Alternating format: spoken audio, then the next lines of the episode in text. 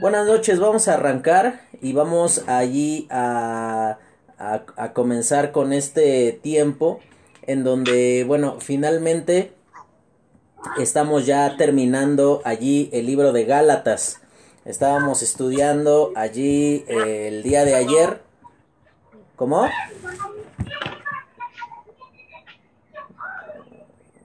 Ah, creo que están ahí este, atendiendo a, sus hijos, entonces, pues ahorita se habrán de conectar algunos hermanos.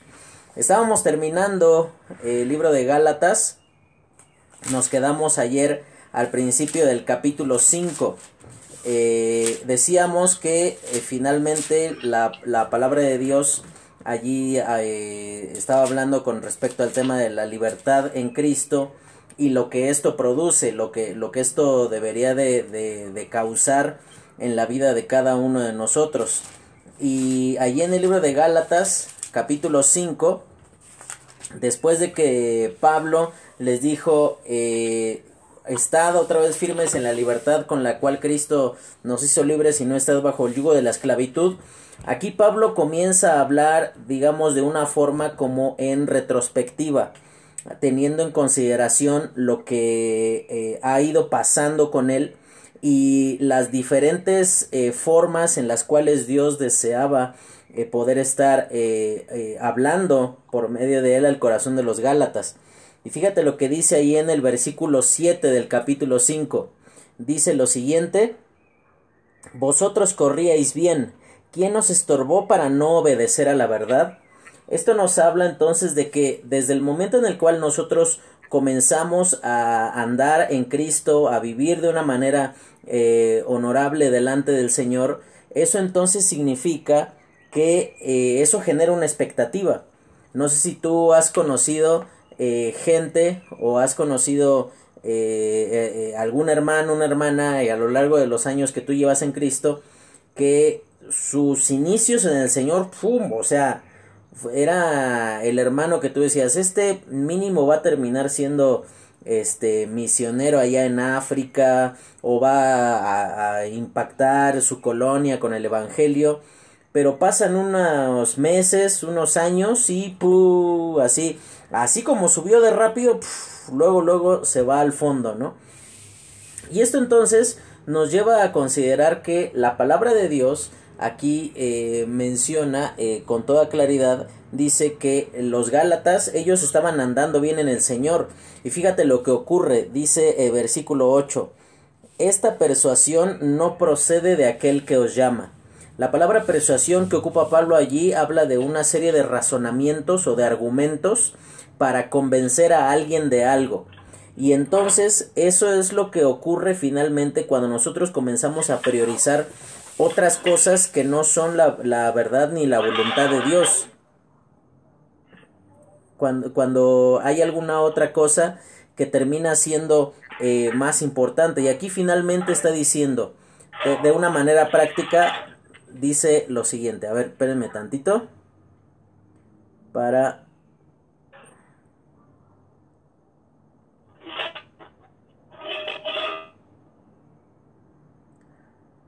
Ok, todos están silenciados para que no estemos ahí con algún ruido este, de tu casa. Entonces, si necesita alguno hacer ahí alguna pregunta, eh, si tú te das cuenta en la parte de abajo del lado derecho donde dice más, le presionas ahí los tres puntitos y aparece una señal de unos aplausos o de un dedito así.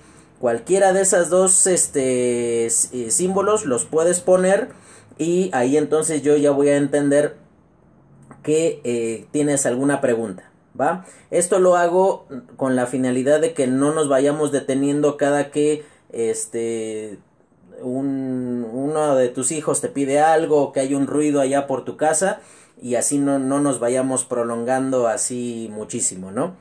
Entonces, eh, cuando dice esta persuasión no procede de aquel que os llama, Aquí esto nos hace entender finalmente que la voluntad de Dios nunca va a significar que tú dejes de crecer o que tú dejes de avanzar en el Señor. Y eso entonces finalmente nos conduce, si bien ya Pablo presentó la parte negativa de qué es lo que Dios no quiere que ocurra con los creyentes, en el versículo 13, fíjate lo que dice, porque vosotros hermanos, a, a libertad fuisteis llamados, solamente que no uséis la libertad como ocasión para la carne, sino servíos por amor los unos a los otros. Aquí fíjate lo que, lo que él está diciendo, fíjate cómo termina el versículo 7. Dice, ¿quién nos estorbó para no obedecer a la verdad? El versículo 8 dice, esta persuasión no procede de aquel que os llama. Aquí primero Pablo les dijo, Dios no te llamó a esto, Dios no te llamó a la inmadurez, no te llamó a la incredulidad, no te llamó al legalismo, pero a lo que sí te llamó, dice aquí, eres llamado a ser libre. Y ahí entonces solamente coloca una premisa fundamental, dice, solamente que no ocupéis la libertad como ocasión para la carne. Lo que yo te decía con respecto a las bebidas alcohólicas el otro día. Eh, hay una prohibición expresa en la palabra de Dios donde dice no tomes alcohol. No la hay. Por ejemplo, hay, hay principios donde dice no os embriaguéis con vino. Y ahí entonces la réplica inmediata de aquel que le gusta el alcohol va a decir, pero no me voy a emborrachar, no voy a, no me voy a embriagar, sencillamente voy a probar ahí tantito. Y decíamos que más bien nuestra vida más que estar teniendo que ser dirigida por única y exclusivamente prohibiciones y por cuestiones en las cuales se nos impide hacer ciertas cosas, tendría que estar siendo guiada y dominada por medio de, de principios que nos hacen entender que si bien legítimamente podemos hacer algunas cosas, decidimos no hacerlo para no caer en alguna cuestión que termine siendo eh, impropia, que termine siendo pecaminosa, que termine eh, dañando allí este, nuestra vida. Eh, ahorita que estoy viendo que algunas personas están conectando y que no tienen habilitado su video, ayúdenme por favor a habilitarlo porque en base a eso es que yo estoy tomando lista.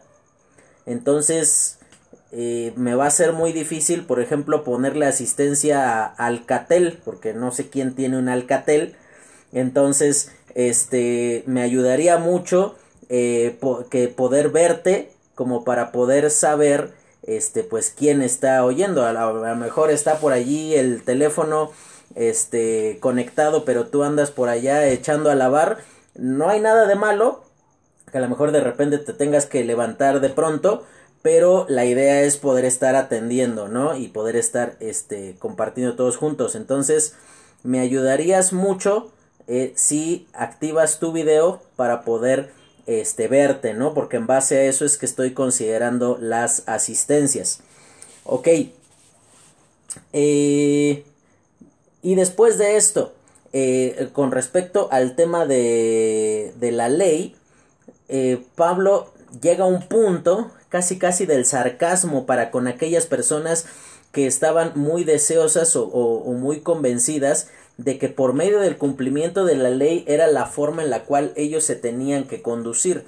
Y ahí entonces fíjate lo que dice en el versículo 14, porque toda la ley en esta sola palabra se cumple. Dice, amarás a tu prójimo como a, ti mismo. ¿Quieres ley? Ahí está tu ley. Ama a tu prójimo. Ama a tu prójimo como a ti mismo. Porque fíjate, ¿te, ¿te acuerdas que cuando al Señor Jesucristo le preguntaron cuál era el mayor mandamiento de todos? ¿Cuál fue su respuesta? Y amarás al Señor tu Dios con todo tu corazón, con toda tu mente y con todas tus fuerzas, y a tu prójimo como a ti mismo. Mira, vamos a analizar muy rápido los diez mandamientos y te vas a dar cuenta que efectivamente toda la ley se resume en eso. Éxodo 20 dice lo siguiente con respecto a los diez mandamientos. Y ahí vamos a ir eh, diferenciando con respecto a todo esto.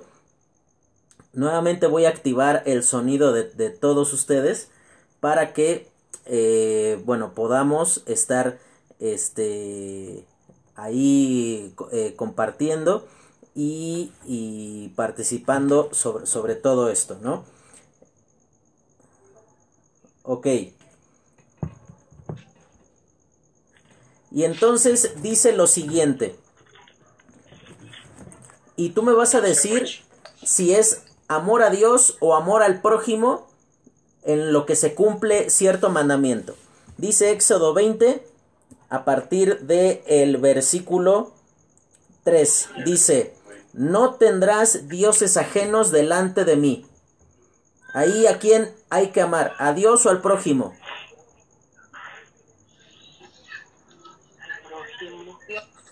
Pues a Dios, porque si dice, no tendrás dioses ajenos delante de mí, pues ahí estoy cumpliendo la ley amando a Dios. Después dice, eh, lo mismo, no te harás imagen, ni figura, ni semejanza, ni nada de ello. ¿Es amor a Dios o amor al prójimo? Necesito escucharlos, hermanos. ¿Amor a quién? A Dios. Amor a Dios. Después dice, ¿Amor al prójimo? no, Es amor sobre todas las cosas a Dios.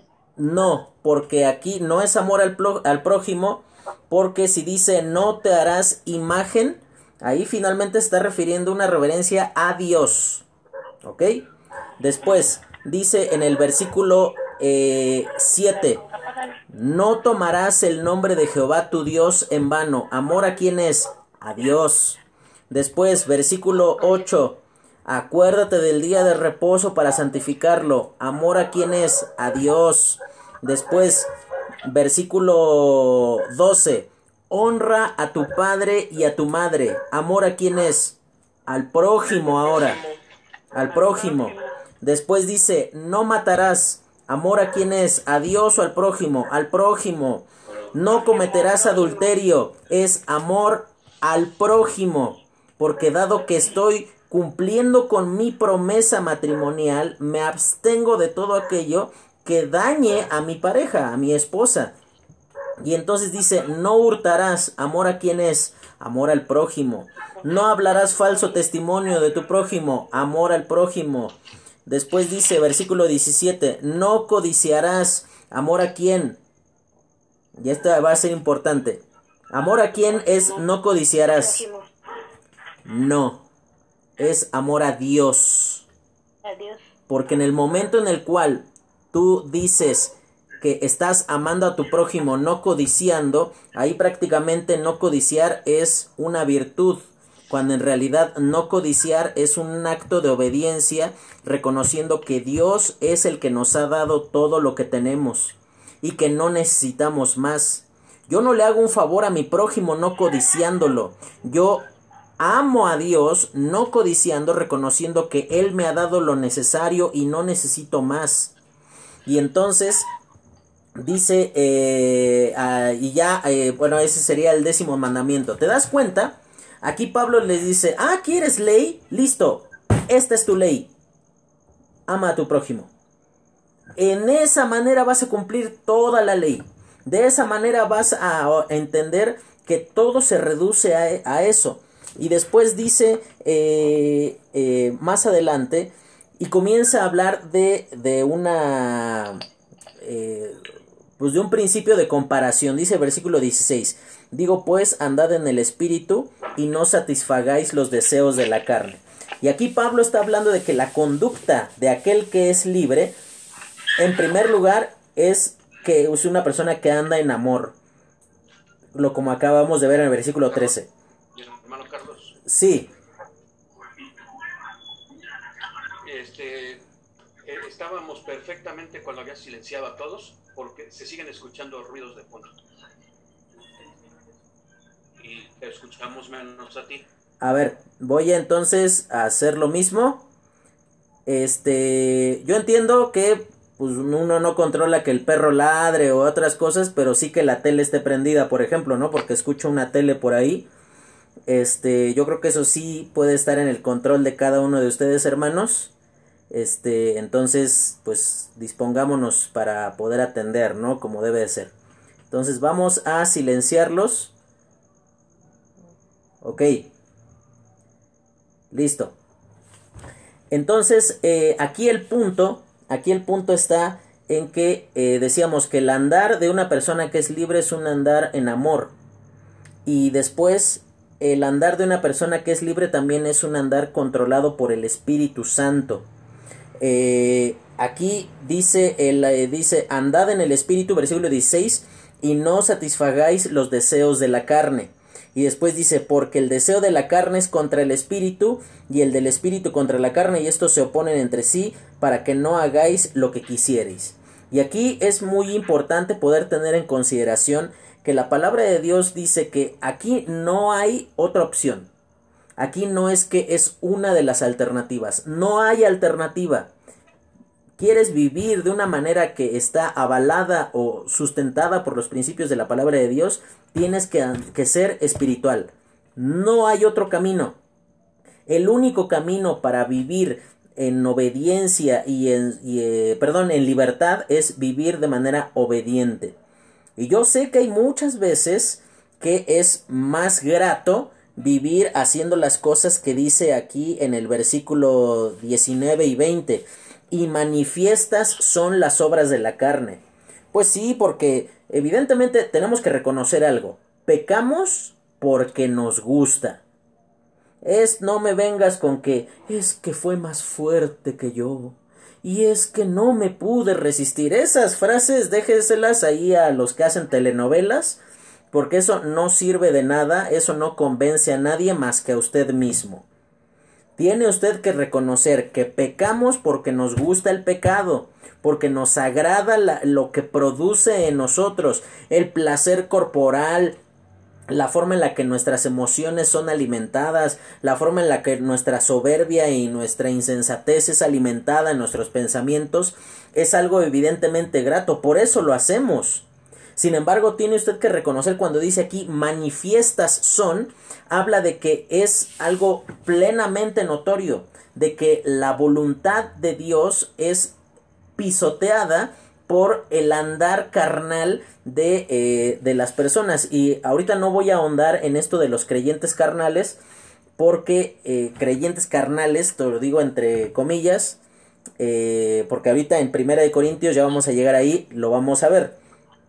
Pero después hace otra, una comparación, dice, más el fruto del Espíritu es amor, gozo, paz, paciencia, benignidad, bondad, fe, mansedumbre, templanza y después dice, contra tales cosas no hay ley. Y dice el versículo 24, la razón dice, pero los que son de Cristo han crucificado la carne con sus pasiones y deseos.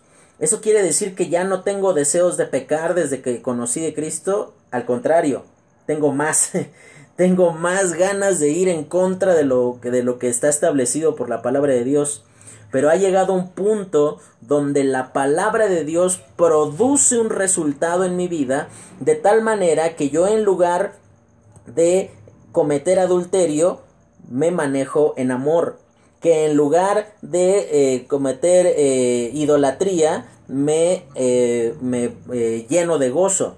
Ahora, fíjate la forma en la cual, y esto tanto en el idioma original como en la traducción es absolutamente certero. Aquí fíjate, Pablo dice en el versículo 22, más el fruto, no dice los frutos del Espíritu Santo. Mira, esto es como una mandarina. Eh, la voluntad de Dios eh, es que eh, nuestro andar espiritual comience a ser evidente que el Espíritu Santo está dentro de nosotros. Por esa razón decíamos, no hay forma de que una persona que dice que es creyente no dé ningún indicio, por pequeño que sea, de que Cristo mora en él, de que el Espíritu Santo le está transformando. Y esto entonces dice en el versículo 25, si vivimos por el Espíritu, andemos por el Espíritu. Y esto es muy práctico. Aquí Pablo le está diciendo, dado que el Espíritu Santo de Dios te ha dado vida, porque fíjate, el Espíritu Santo nos ha sellado, nos ha vivificado, nos ha eh, hecho saber que somos de Dios, eso entonces debería de producir un resultado obvio y puedo decir prácticamente un resultado inmediato. Los que tienen vida por causa del Espíritu Santo se comportan de qué manera? pues de una manera acorde a como lo haría el Espíritu Santo de Dios. No, no hay esa, esas ondas tan convenientes que son tan populares hoy día de que eh, es que son cristianos sin crecimiento. ¿Dónde encuentras esa barrabasada en la escritura? No la hay. Esas ondas de que es que, pues sí, es creyente, pero eh, sigue sin renunciar a esos pecados que le identifican con, con su vida pasada, eh, no, no existen. No hay ni un solo ejemplo en la escritura de que las personas que hayan conocido de Cristo hayan seguido siendo las mismas de antes. Yo no encuentro, por ejemplo, a las personas en el libro de Hechos, eh, cuando van y queman sus libros de hechicería, unos capítulos después nuevamente volcados a la hechicería. Yo no encuentro a los tesalonicenses, después de haber conocido del Señor, otra vez vueltos a la idolatría por causa de eso. Yo no encuentro a los corintios, a pesar de su, de su pecaminosidad y de la forma tan burda en la cual estaban dirigiendo su vida espiritual, yo no los veo nuevamente volcados en su totalidad a la inmoralidad sexual. Yo no encuentro a la gente de Éfeso volcados a la idolatría. Quiere decir entonces que el pecado hoy día es más, más, eh, es más pecaminoso, por decirlo de este modo, que antes. ¿Eso quiere decir que antes era más fácil resistir el pecado que hoy día? ¿Por qué esas cosas no pasaban antes y ahora sí, sí pasan supuestamente? ¿Sabes por qué pasan? por una mala interpretación de lo que la palabra de Dios dice aquí. Dice, los que viven por el Espíritu Santo andan de acuerdo a la forma en la cual vive alguien que tiene el Espíritu Santo de Dios. Y después comienza el versículo 6 y aquí prevé cuán factible es para un creyente que su vida esté siendo dirigida o, o uno tome malas decisiones.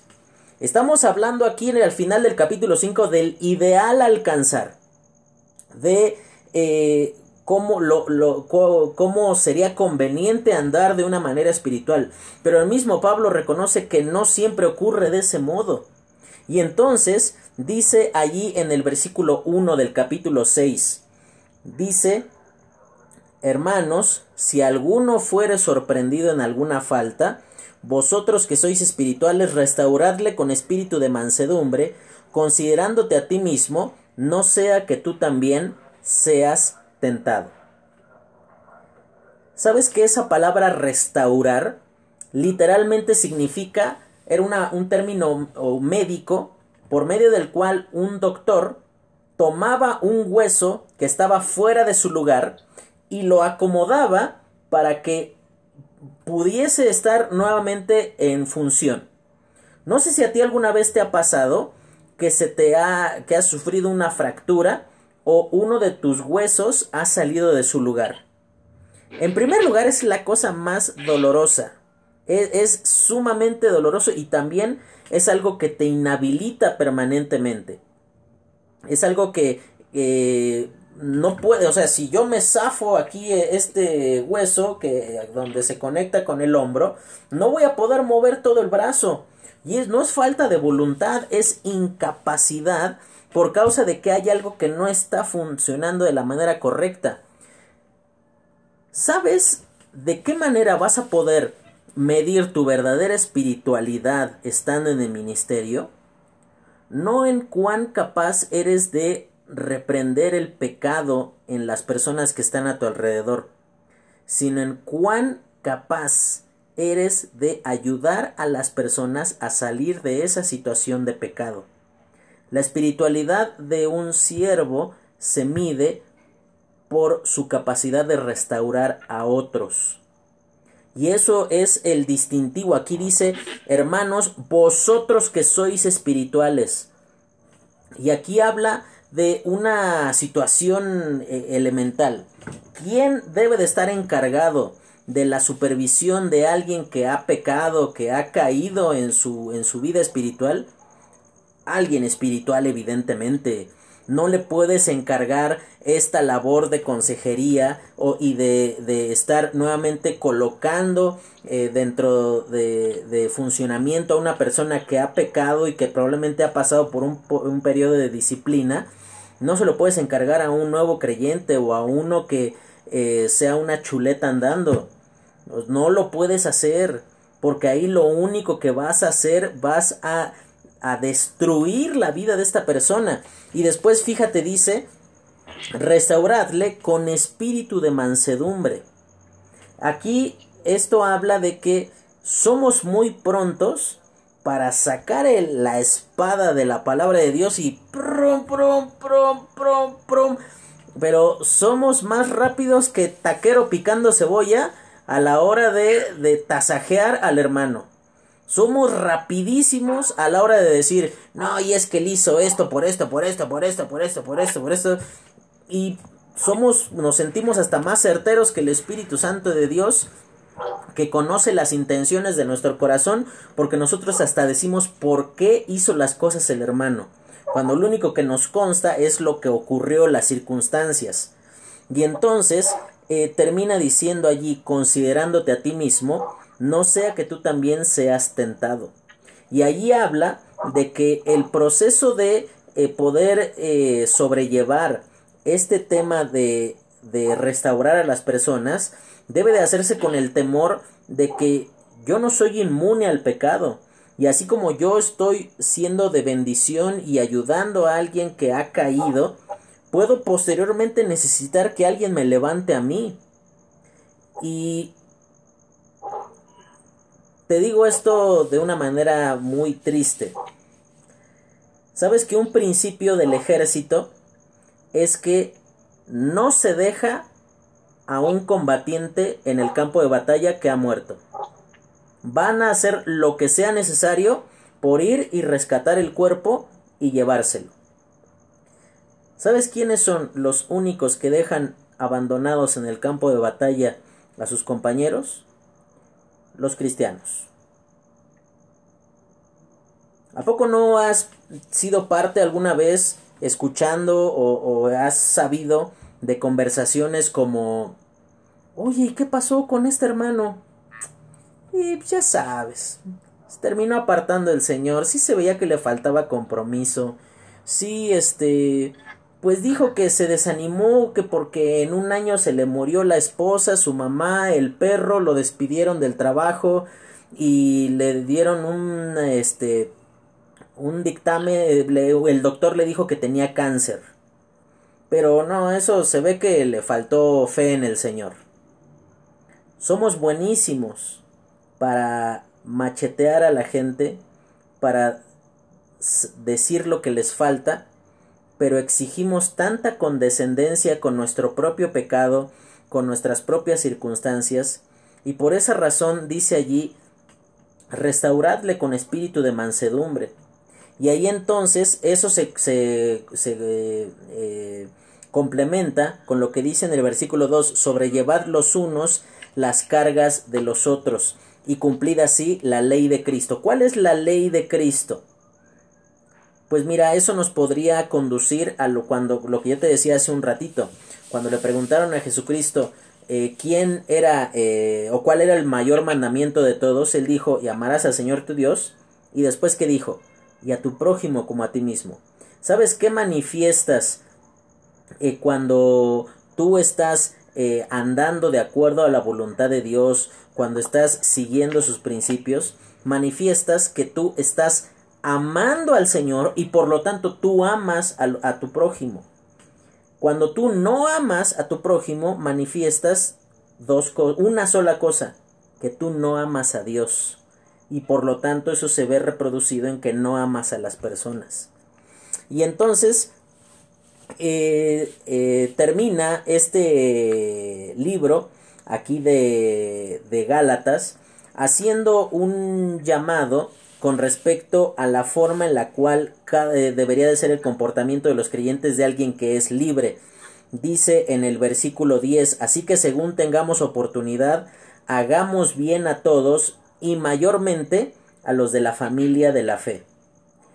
Mira, eh, en el ministerio te va a pasar mucho y sobre todo con los viejos en el ministerio, con personas que, que, llevan ya muchos años sirviendo al Señor y es innegable su fidelidad, es innegable su, eh, su compromiso con el Señor. Pero sabes que muchos van a tener la siguiente forma de pensar, diciendo, a mí me costó a tu edad, a mí nadie me ayudó, entonces, este, pues así se aprende, sin que alguien te ayude, sin que no tengas a alguien, este, que quien te vaya acompañando en lo que tienes que ir haciendo. Eso no tiene nada de espiritual, de espiritual. Porque aquí dice, según tengamos oportunidad, hagamos bien a todos. Tienes personas que están siendo formadas bajo tu dirección, bajo tu consejo, qué bendecido eres, porque tienes la oportunidad de hacérselas fácil. No que le soluciones la vida, no que todo se lo des peladito y a la boca, pero tú ya sabes cuán difícil es, tú ya sabes cuán eh, importante es la compañía de alguien, otórgaselas tú. Porque sabes que una de las cosas que más dejan fuera personas del ministerio es que uno se siente solo. Y, y sabes, el ministerio es ingrato. El ministerio no siempre es este eh, allí un, un, lugar donde uno se siente siempre bien amado. Hay veces que la gente, te vas a dar cuenta, la gente es ingrata. La gente no paga bien. Eh, por más que tú te esfuerces en servirles, pero ¿sabes algo? La bendición que tú siempre tendrás en tu corazón es el hecho de que sabes que hiciste lo que era tu responsabilidad. Tú les hiciste bien porque eran tu familia. Lo que ellos hagan es su bronca, es su decisión, es lo que ellos, lo que ellos han decidido, pero no es tu responsabilidad. De esa manera terminamos Gálatas y comenzamos con Primera y Segunda de Corintios. Voy a ir más rápido en estos libros porque se supondría que tendrás materias específicas de Primera y Segunda de Corintios. Entonces no, no pretendo ocupar el espacio de ese profesor. Eh, entonces vamos a comenzar con esta parte. Según esto entiendo nos quedan como 3-4 minutos antes de que se corte. Entonces, ya saben la mecánica, una vez que se corte, pues nos volvemos a conectar por el mismo link. ¿Ok? Primera de Corintios es un libro que tiene una serie de particularidades muy notorias. Además de que es eh, de las primeras cartas que es escrita con la finalidad de reprender a una iglesia, eh, la primera es Gálatas, por eso digo que es de las primeras. Eh, tiene también una particularidad este libro, y es que es escrito en un tiempo en el cual eh, Pablo estuvo ocupando mucho de su tiempo para poder estar allí tratando situaciones en particular con un grupo de creyentes que fue con los que más tiempo gastó. Si te das cuenta, ahí en el libro de los Hechos decíamos que Pablo se quedó más de un año allí en esta iglesia. Si tú lo comparas, por ejemplo, en con los tesalonicenses, se quedó menos de un mes, tres semanas, y después se fue, y tú comparas el comportamiento y es totalmente distinto. Eh, el tema, el tema preponderante de la, de la carta es la corrección a la iglesia de Dios ahí vas a ver cómo en cada capítulo, o sea, si tú estuvieses buscando una iglesia a la cual no ir, esa sería Corinto. De hecho, la, la fama moral que tenían las personas de Corinto era tan bajo, era tan malo, que en los tiempos de Pablo el término corintear era equivalente a fornicar. Eso entonces nos habla de el nivel de, de eh, desviación moral y de eh, y, la forma tan mala en la cual ellos se estaban comportando, de tal manera que tenían un relajo, estaban llenos de divisiones, pleitos entre ellos, este, tenían eh, una serie de cuestiones inmorales que estaban tolerando. De cierta forma tenemos que entender que el problema de Corinto era uno solo, la tolerancia del pecado. Y sabes que esto como nunca hace falta tenerlo en claro para no fracasar en el ministerio en la iglesia. La tolerancia a la cual somos llamados en este tiempo presente no reclama otra cosa sino déjame hacer lo que yo quiero. Sin embargo, no hay ningún principio en la palabra de Dios donde diga que tengamos que ser tolerantes. El principio de la palabra de Dios es que nos soportemos unos a otros. Aquí la diferencia entre soportarse y tolerarse habla de que la tolerancia habla de que yo estoy de acuerdo contigo en lo que tú estás haciendo, aunque yo no lo haría. Por ejemplo, la tolerancia de nuestros días exige que yo esté de acuerdo con que un tipo de 45 años diga que está eh, eh, eh, preso en el cuerpo, él, él piensa que es una niñita de 7 años y está preso en ese cuerpo y entonces tengo que estar de acuerdo con él y decirle bravo, muy bien, eh, es algo sumamente digno a tu decisión. El hecho de soportar habla de decir no estoy de acuerdo contigo, Dios desaprueba lo que tú estás haciendo, pero te voy a seguir amando a pesar de tu pecado. Y no, no es que te voy a apapachar, no te voy a alentar a que continúes en él. Te voy a tratar de acercar al Señor, voy a tratar de, de que encuentres corrección en los métodos de la palabra de Dios, para que de esa manera podamos tener ahora sí comunión. Y entonces esa es la diferencia total entre soportarse y tolerarse. Tristemente, hoy hay muchas iglesias que han caído en la cuestión de que tenemos que ser buena onda, tenemos que ser eh, lo más tolerantes que podamos para que las personas no se vayan. Sabes que el mismo Señor Jesucristo presenta un principio para poder determinar qué hacer cuando la gente se quiere ir de la iglesia. ¿Sabes qué tienes que hacer cuando alguien amenaza de que se quiere ir? Déjalo que se vaya. Así, que se vaya. Porque el que está amenazando de que se va, no está por seguir al Señor. Y el que amenaza de que se va por alguna situación, se va porque seguramente su pecado está siendo confrontado. Y es más cómodo abandonar la iglesia que abandonar su pecado. Y ese es entonces el gran problema. El Señor Jesucristo, cuando muchas personas dice ahí en, eh, este, en el libro de Juan, eh, dice que el Señor Jesús, en lugar de ir detrás de ellos y decirle, no, muchachos, espérense, no se vayan, este, ¿qué fue lo que les molestó? Este, ¿hubo algo que les incomodara? Eh, no. ¿Sabes qué fue lo que hizo Jesús? Él le dijo a los discípulos, ¿ustedes también se quieren ir? ¿Te das cuenta? A la gente no se le ruega que se quede en la iglesia, ¿eh? Evidentemente, si como, como personas que están trabajando en la iglesia te das cuenta que ha habido algo que le ha sido de tropiezo al hermano, ah, bueno, ahí sí, es que tú vayas, soluciones tu relajito adentro de la iglesia y entonces vayas con el hermano para tratar de reincorporarlo. Pero si es una onda donde el hermano está en una postura de decir, no, pero es que este yo vengo con mi novio aquí a la iglesia, este, eh, los dos hombres, los dos son hombres, y este, y es que ¿por qué no nos quiere casar aquí, hermano? Este, pues no, no tengo nada que ir a buscarte, porque te vamos a apoyar en el proceso de que tú eh, seas restaurado de esta situación pecaminosa, de que tú te arrepientas.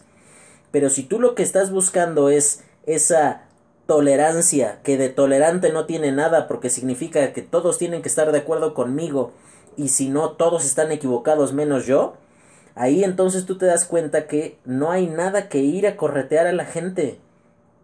Mira, finalmente la palabra, eh, Dios nos manda a poder dar testimonio del Señor Jesucristo y también esa es una, una forma de hacerlo, no rogándole a la gente de que se quede. ¿Para qué quieres tener la iglesia enferma de apapachar el pecado? Y eso es justamente lo que hicieron los corintios. Ellos se ocuparon de eh, poder estar eh, tolerando su pecaminosidad y de tal manera que por lo menos son, eh, son cuatro, cuatro pecados preponderantes son presentados en los primeros seis capítulos. El, el libro de Primera de Corintios va a tener allí eh, como eh, versículo clave Primera de Corintios capítulo 2 versículo 1 y 2 dice lo siguiente dice así que hermanos cuando fui a vosotros para anunciaros el testimonio de Dios no fui con excelencia de palabras o de sabiduría pues me propuse no saber entre vosotros otra cosa sino a Jesucristo y a este crucificado el distintivo de la iglesia de Corinto era que estaba llena de personas que tenían un alto nivel eh, de razonamiento filosófico y que también la misma eh, el entorno social en el cual ellos vivían era que eran pues personas que de todo querían debatir, que de todo querían opinar, que permanentemente estaban en una actitud de, de, de, cuestionar. Y si usted tuvo la bendición de ir a la universidad, el primer día seguramente que entraste a la universidad, te dijeron esto. Cuestiona todo. ¿Sí o no? Yo que estuve en la universidad, te enseñan eso. Cuestiónalo todo. No te creas lo que te, lo que te dicen los demás. Convéncete por ti mismo. Y en cierto punto es correcto. Pero cuando ya incurrimos en esta onda en términos espirituales, donde todo lo cuestionamos, donde todo tratamos de ponerlo eh, bajo tela de juicio, termina convirtiéndose en un asunto peligroso para nuestra vida, porque entonces terminamos siendo guiados y dominados por cuestiones que no corresponden a los principios de la palabra de Dios. Y ahí entonces el primer pecado o la primera eh, eh, forma en la cual es presentado, fíjate, comienza la carta de Pablo y al haberse detenido tanto tiempo, digamos que habían unos lazos profundos que, que existían entre Pablo y los corintios. Es diferente que Pablo, como te decía, por ejemplo, en Tesalónica, haya estado tres semanas a que Pablo haya estado un año o más de un año en un lugar. Eh, y Pablo, fíjate, comienza ahí la carta y fíjate cómo, cómo dice él en lugar de estar ahí eh, eh, haciendo algunos reconocimientos sobre su fe, en primer lugar, en el versículo 10 dice lo siguiente, Os ruego pues, hermanos, por el nombre de nuestro Señor Jesucristo, que habléis todos una misma cosa, y que no haya entre vosotros divisiones, sino que estéis perfectamente unidos por una misma mente y un mismo parecer. Aquí, como te decía, cuando estábamos eh, ahí terminando Romanos, la palabra de Dios en ningún lugar nos llama a la uniformidad, sino que nos llama a la unidad. ¿A qué? ¿Por qué entonces Pablo dice que tengamos un mismo parecer y que hablemos una misma cosa?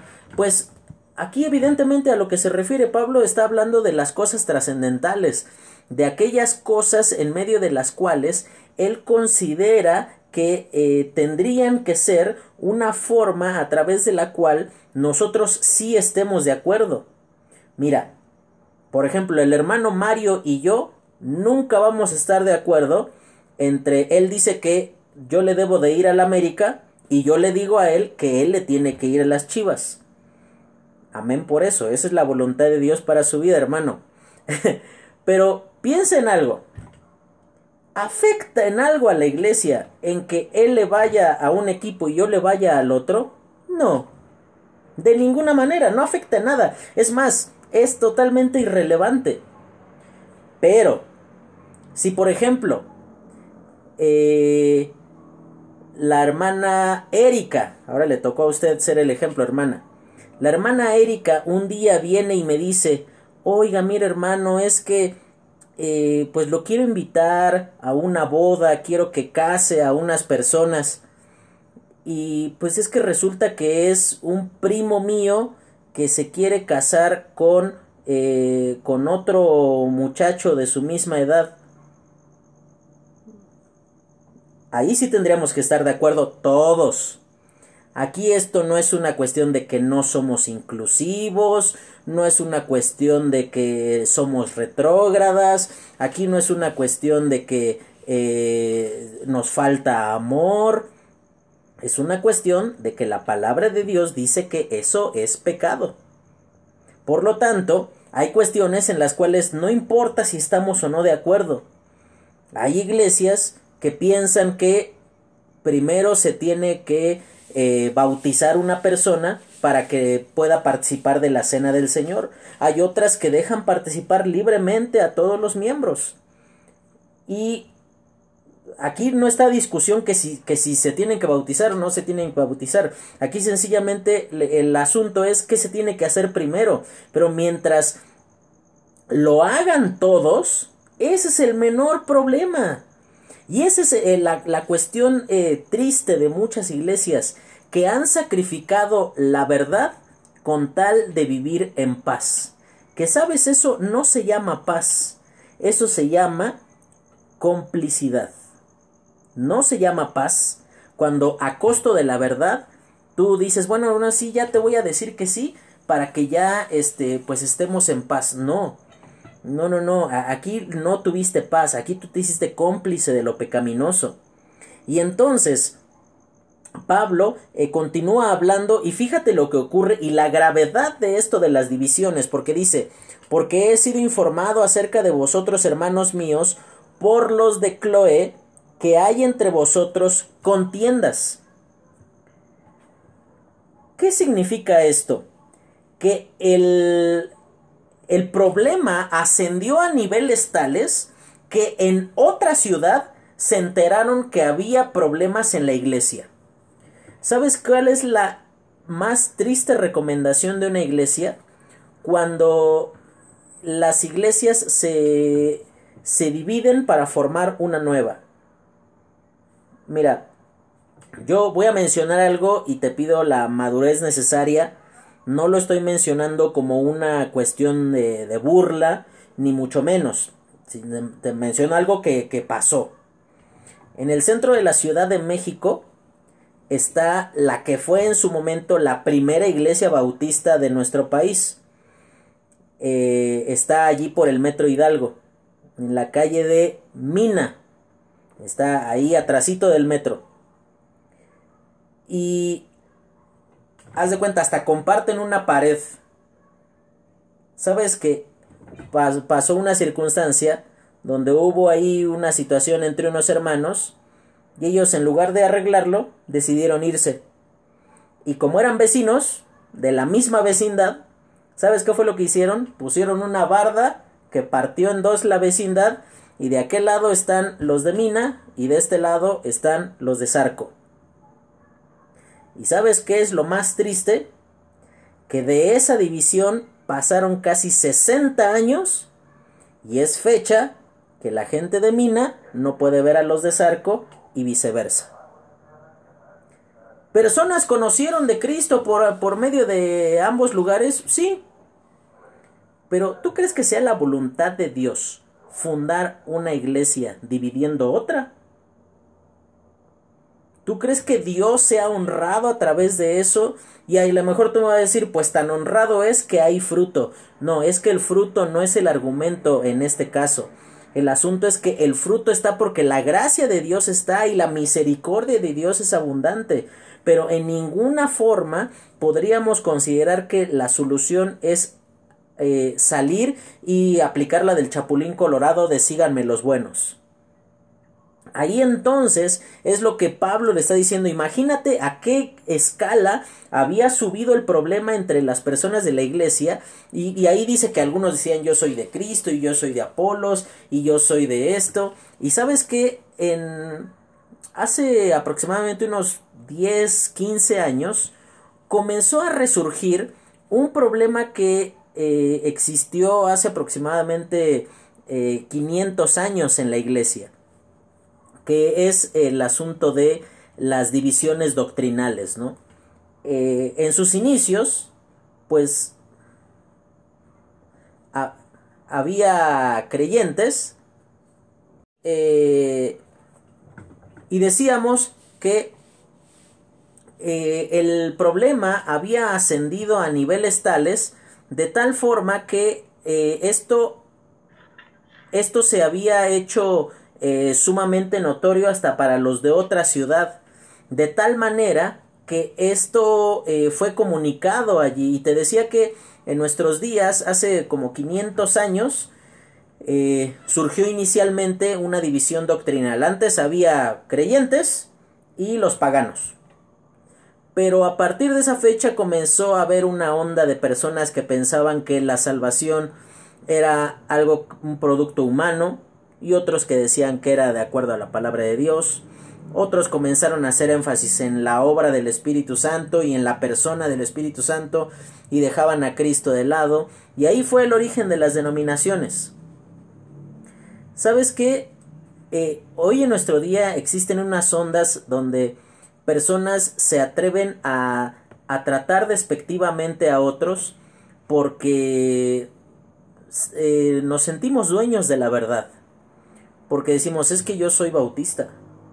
Y yo estoy en la verdad, yo estoy bien fundamentado. Y tú por ser carismático, pues pobrecito de ti, este, pues tendrás que eh, sufrir las consecuencias de tu inmadurez. No estoy de ninguna manera defendiendo el error doctrinal de nadie. Sin embargo, es que, ¿sabes una cosa? En Hechos dice que los creyentes, los, los creyentes fueron llamados, no dice que fueron llamados bautistas, no dice que fueron llamados eh, pentecostales, no fueron llamados presbiterianos, no fueron llamados, este, no sé, de la denominación que más te agrade y te guste. Dice que fueron llamados cristianos. En el momento en el que nosotros anteponemos la barrera de nuestro nombre o de nuestra denominación por encima de lo que Dios nos ha llamado a hacer, ahí estamos equivocándonos de manera grosera, de manera muy grave. Eh, sabes, las divisiones en la iglesia es algo tan natural, algo tan normal, y sabes que manifiestan las divisiones en la iglesia que no hay amor entre los hermanos. Por eso una de las cosas que más debe de conservar una iglesia es eh, el amor entre ellos. Sabes que eh, es muy triste reconocer que, por ejemplo, llegan personas a la iglesia, estoy hablando de la iglesia en general, pero en muchos casos ocurre así. A mí me pasó una vez que fui a una iglesia junto con mi esposa tres semanas, estábamos buscando dónde congregarnos y nadie se nos acercó. Es más, nadie nos saludó. Y no estaba diciendo que la gente dijera, ah, es el hermano Carlos Ortiz, póstrense ante él y persínense casi casi. Eh, no. Sencillamente yo dije, aquí no es. Porque aquí nadie tuvo la intención de acercarse, de conocernos, de saber por qué estábamos allí, de, de saber si nos podían ayudar en algo. Nadie.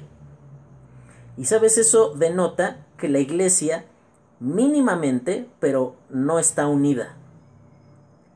Por eso es tan necesario que cuando llega alguien a la iglesia, que no, no, esto no es labor de la persona a la cual se le hace el encargo de dar seguimiento a, a los nuevos visitantes.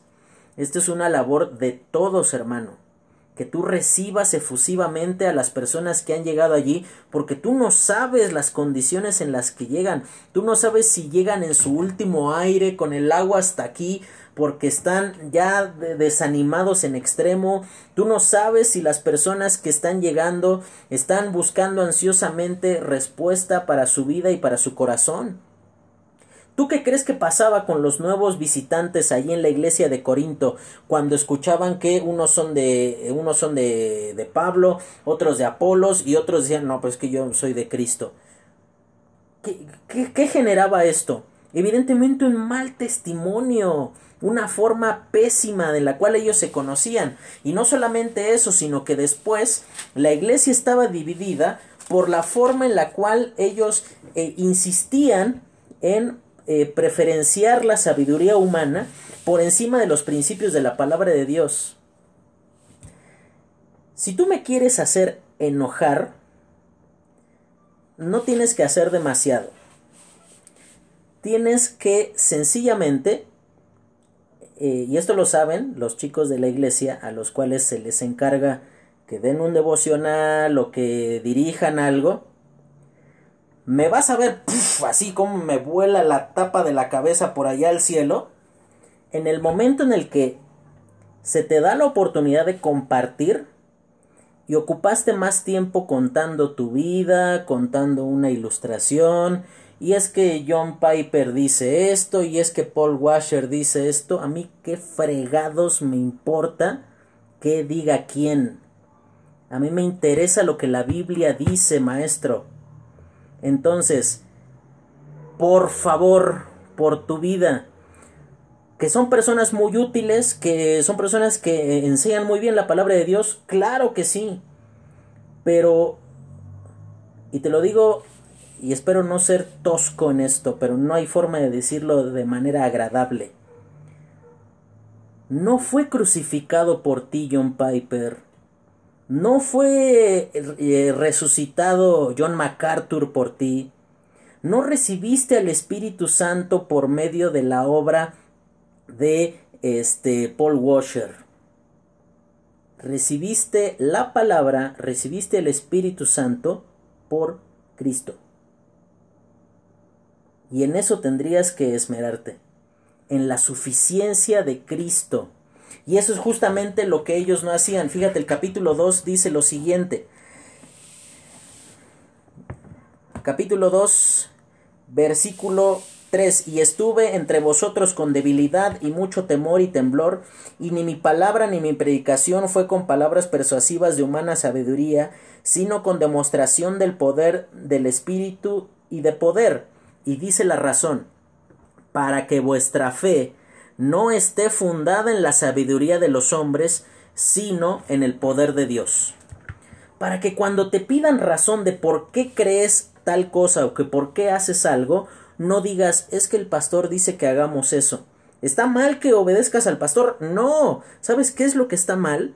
Que tu fe esté fundada en el pastor y no en la palabra de Dios. Por digno, honorable, y yo sé que Emanuel es un muy buen pastor, pero él nunca, ni él ni nadie, no estoy tratando de desmerecer el ministerio de, tu pastora, claro, pero ni él ni nadie podrá sustituir la suficiencia de la palabra de Dios. Para que cuando alguien te diga, oye, ¿por qué dices que Cristo es Dios? Tu respuesta cuál va a ser, es que así me enseñaron. No, tu respuesta evidentemente tendría que ser, ah, porque aquí en la Biblia dice en tal lugar, en tal lugar y aquí, y por esa razón es así, porque la Biblia así lo dice. Y ahí tú te das cuenta que eh, ese era también un mal de la iglesia de, eh, de Corinto, que habían preferenciado la sabiduría humana por encima de la palabra de Dios. Y ahí evidentemente el único fruto que tú puedes esperar son frutos humanos. Soberbia, indiferencia es lo primero que ocurre cuando una iglesia comienza a preferir los principios humanos por encima de los principios de la palabra de Dios. Y mira, eh, y por esa razón aquí Pablo insiste tanto en mostrar cuál es la verdadera naturaleza de la sabiduría humana. Y dice en el eh, capítulo 2 de la siguiente manera.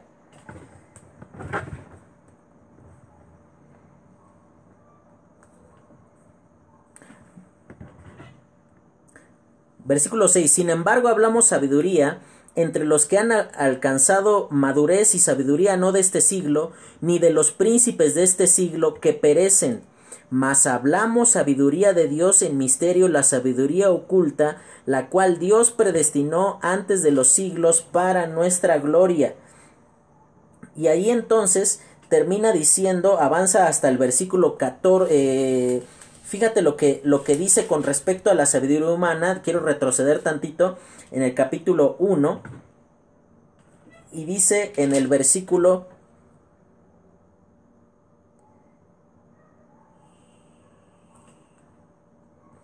capítulo 1 versículo 25 porque lo insensato de Dios es más sabio que los hombres y lo débil de Dios es más fuerte que los hombres pues mirad hermanos vuestra vocación que no sois muchos sabios según la carne, ni muchos poderosos, ni muchos eh, nobles, sino que lo necio del mundo escogió Dios para avergonzar a lo sabio, y lo débil del mundo escogió Dios para avergonzar a lo fuerte. Y ahí entonces continúa avanzando y dice la palabra de Dios con respecto a este tema y en el versículo 14. Pero el hombre natural no percibe las cosas que son del Espíritu de Dios, porque para él son locura, y no las puede entender porque se han de discernir espiritualmente. Mas el espiritual juzga todas las cosas, pero él no es juzgado de nadie, porque ¿quién conoció la mente del Señor? ¿Quién les instruirá? Mas nosotros tenemos la mente de Cristo. Aquí prácticamente Pablo está diciendo con respecto al máximo alcance de la sabiduría eh, humana, él está diciendo, ¿sabes cuál es el máximo alcance de la sabiduría humana? Que por causa de esa sabiduría crucificaron a Cristo. Ese, fue su máximo alcance. Y ahí es esa forma, eso que tanto ustedes se han rendido ante Él, eso que, tanto les ha llenado de, eh, de, gozo y que les ha hecho pensar que son suficientes a causa de eso, no es otra cosa más que una manera a través de la cual es necesario que ustedes entiendan que han fracasado. Y aquí su fracaso estaba por medio de eh, lo que él les está diciendo y esto el final del capítulo 2 es la preparación para poder entender apropiadamente el capítulo 3 donde se va a hablar con respecto a, a los cristianos carnales que eso de que son carnales es la excusa para todo. Decía mi abuelita sobre el asunto de las excusas. Ella decía que las excusas o los pretextos son como el ombligo. Todos tenemos uno y no sirve para nada. Así son las, las excusas y los pretextos. No sirven para nada más que para juntar mugre. Porque es la verdad. O sea, ¿qué, qué, otra cosa? ¿Para qué otra, otra utilidad tienes el, ahí el ombligo? O sea, ninguna. Y ahí entonces dice el versículo 14, el hombre natural no percibe las cosas que son del espíritu. Y ahí en primer lugar comienza a hablar de tres tipos de, o, tres eh, posibles comportamientos, no tres tipos de personas. El primer comportamiento es de el hombre natural, es decir, alguien que no está vinculado a la persona de Dios.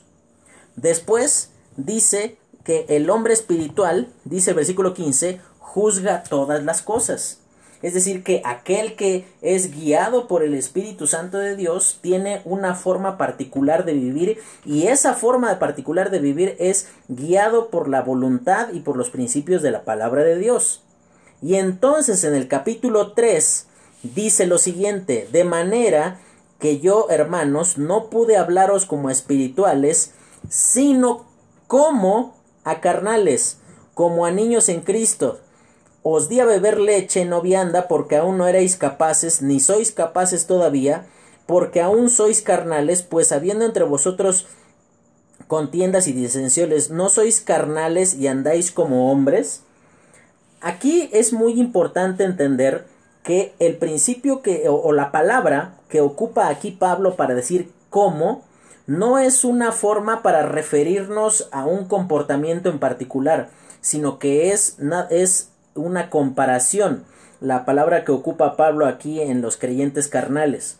Mira, es cierto, la carnalidad habla de que nuestro comportamiento es dominado por nuestra naturaleza pecaminosa, pero aquí eh, claramente menciona que esa naturaleza pecaminosa que, que es distintivo en el comportamiento de alguien es algo que eh, tendría que ser pasajero, que no es algo que, que distingue ahí a una persona.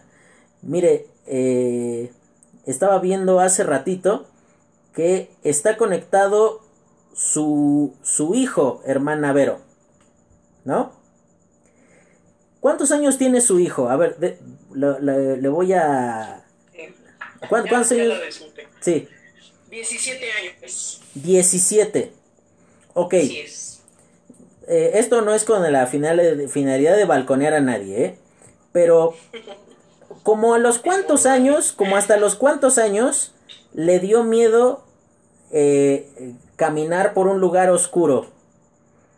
A lo mejor la hermana dice todavía, no, pero en un pasillo de su casa que esté la luz apagada.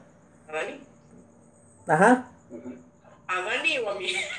Eh, a su hijo, a su hijo. A Dani. Fíjese que nunca fue miedoso. Nunca le dio miedo a la oscuridad. Bueno, al otro. En hijo adoptivo, Andrés. Ajá. No sé.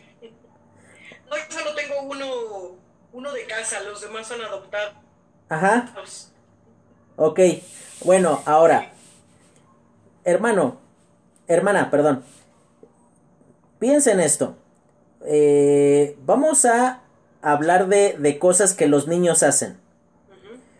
¿Usted se acuerda cuando lo ponía ahí en su sillita para que comiera y este se batía todo así la boca, este y se ensuciaba así? Y usted en ese momento decía, "Ay, chiquito, tan pequeño, tan inocente, no sabe comer." Pero si ahorita a la edad que tiene eh, termina todo batido y con la ropa así toda este sucia por la comida, me imagino que mínimo el que termina lavando esa ropa es él. Así es. Porque hay un comportamiento que es permisible, pero que es pasajero. Sabes que tristemente hay muchos creyentes que tienen 45 años de antigüedad pero que tienen tres de madurez. Y ese es entonces el problema que, eh, y eso es algo más notorio, ¿sabes? Cuando uno está eh, eh, buscando pareja. Tú pones tu estándar allá arriba que, híjole, casi, casi es la reencarnación de, no sé, los chicos, o sea, están buscando una eh, una mezcla entre Sofía Müller y una Barbie, ¿no? O sea, sí, súper exigentes. Pero el chico anda todavía todo el tiempo anda jugando con sus carritos aquí y reverendo este cuate que ya tiene más de 30 años y que tú dices, maestro, ya no es tiempo de que andes jugando con carritos. O sea, ya tendrías que haber madurado, tendrías que haber crecido para entonces apuntarle a eso que tienes ahí arriba. O si no, búscate una que también ande jugando carritos como tú. Eso es el triste distintivo de la vida de muchos creyentes que dice que se comportan como niños. Y ese es el, lo que la palabra de Dios presenta con respecto a una vida inconsistente que un día son súper espirituales, súper amantes del Señor, eh, súper consagrados y al día siguiente casi casi se tiran al suelo a hacer allí un berrinche esperando que les den lo que quieren. Y por eso aquí eh, Pablo le dice lo siguiente en el versículo con, respecto a esas divisiones que había entre ellos, hablando de Apolos y de él. Dice, así que ni el que, versículo 7 del capítulo 3, ni el que riega es algo, pero eh, sino Dios que da el crecimiento y el que planta y el que riega son una misma cosa, aunque cada uno recibirá su recompensa, recompensa conforme a su labor. Y hablando de recompensas, ahí Pablo durante el capítulo 3 dice no hay otro fundamento. Y ahí habla de la forma en la cual cada uno de nosotros ya deja de comportarse como niño y comienza a edificar propiamente como debe de hacerlo. Y sabes que eh, esto es algo que nos acompañará durante toda la eternidad. Aquellas cosas que hayamos construido para el Señor, la forma en la cual nos hayamos comportado delante de Él. Y esto es eh, algo que tristemente muchos creyentes pierden de vista. Ellos piensan que Dios está obligado a tolerar su pecaminosidad bajo la bandera de la misericordia y del amor, y si bien Dios siempre te amará, Dios siempre tendrá misericordia, muchas de las bendiciones y de las oportunidades que Dios presenta en tu vida las perderás por tu propia inmadurez. Y eso es lo que dice aquí la palabra de Dios, dice versículo 18, nadie se engaña a sí mismo, eh, si alguno entre vosotros se, cree sabio en este siglo, hágase ignorante para que llegue a ser sabio. Y dice, eh, versículo 21, hace que ninguno se gloríe en los hombres, eh, porque todo es, es, vuestro, sea Pablo, Apolo, sea Cefas, sea el mundo, sea la vida, sea la muerte, sea lo presente, lo porvenir, todo es vuestro, y vosotros de Cristo y Cristo de Dios. Aquí les está diciendo, tienes que edificar de una manera correcta y conveniente, porque esa es la forma en la cual tú vas a poder rendir eh, agradecimiento y, vas a poder eh, hacer manifiesta tu fe. Y termina el capítulo 3 diciendo que a final de cuentas todas las cosas son le corresponden al Señor, no le corresponden a una persona que haya invertido en nosotros. Y está muy bien tener gratitud para las personas que nos hayan buscado, que hayan tenido paciencia para con nosotros, pero en realidad el único compromiso real que cada creyente debería de tener es con el Señor, no con un pastor, no con una persona que te buscó. Si tú, y esto es muy muy propio de personas que estamos en ministerio. Si tú te, te lo dije ayer, si tú piensas que eres dueño de las personas por causa de haber invertido tiempo en ellos, en realidad entonces tú no serviste al Señor. Te serviste a ti mismo, a tu propio nombre, a que tú seas conocido para que cuando eh, esta persona sea el pastor de una super iglesia, entonces tú digas, ¿viste ese chavo que está ahí?